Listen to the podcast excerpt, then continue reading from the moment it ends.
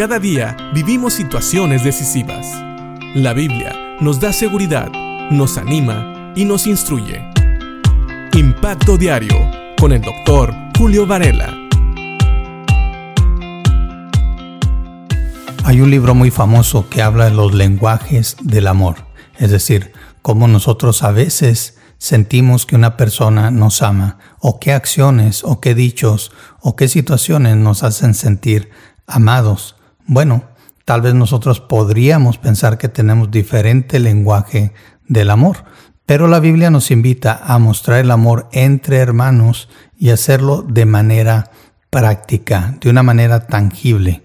Dice 1 Juan capítulo 3, versículo 17 Dice, si alguien tiene suficiente dinero para vivir bien y ve a un hermano en necesidad, pero no le muestra compasión, ¿cómo puede estar el amor de Dios en esa persona? Queridos hijos, que nuestro amor no quede solo en palabras, mostremos la verdad por medio de nuestras acciones. Nuestras acciones demostrarán que pertenecemos a la verdad. Entonces estaremos confiados cuando estemos delante de Dios. Estos versículos nos hablan acerca de cómo nosotros podemos y debemos demostrar el amor de Dios a nuestros hermanos de manera tangible, de una manera que se pueda ver.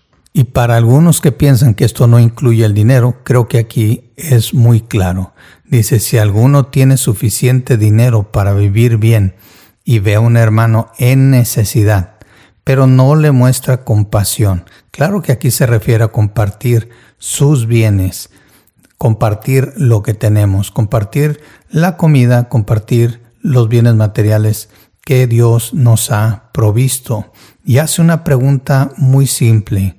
¿Cómo puede estar el amor de Dios en esa persona?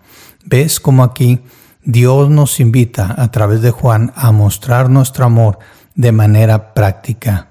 No pensemos en lo que dice el libro de los lenguajes del amor. Pensemos en lo que dice Dios. Si ves un hermano en necesidad, debemos de tratar de cubrir esa necesidad. Sabes, a veces nosotros no lo podemos hacer, pero podemos ayudar al hermano, podemos tratar de buscar los medios, podemos tratar de hacer algo, por lo menos orar, por lo menos dar una palabra de aliento. Pero claro que aquí nos da el ejemplo de alguien que sí tiene los medios, que puede vivir bien, alguien que tiene el dinero suficiente para compartir. Dice, si tienes el dinero suficiente, no, no lo dice así, pero dice, si alguien tiene suficiente dinero para vivir bien. No está hablando de dinero que te sobra, sino dinero que tú tienes y que puedes compartir. Claro, no se trata de que tu familia quede en necesidad, sino de que con eso que Dios te provee, lo puedas usar sabiamente y puedas ayudar a un hermano en necesidad. Queridos hijos, dice el versículo 18 de 1 Juan capítulo 3, que nuestro amor no quede solo en palabras. Mostremos la verdad por medio de nuestras acciones. Por ahí también creo que has escuchado el dicho que a las palabras se las lleva el viento. Así que busquemos que nuestras palabras no se las lleve el viento anclándolas con hechos, demostrando que realmente cuando decimos que amamos a nuestros hermanos, estamos actuando conforme a la verdad de Dios, porque es la verdad de Dios la que transforma, es la verdad de la palabra la que debemos vivir. Por eso dice Juan en el versículo 19, nuestras acciones demostrarán que pertenecemos a la verdad, entonces estaremos confiados cuando estemos delante de Dios. El mismo testimonio que demos aquí es el testimonio que vamos a llevar delante de Dios. Y claro, esto es para glorificarlo a Él, no para exaltarnos a nosotros mismos.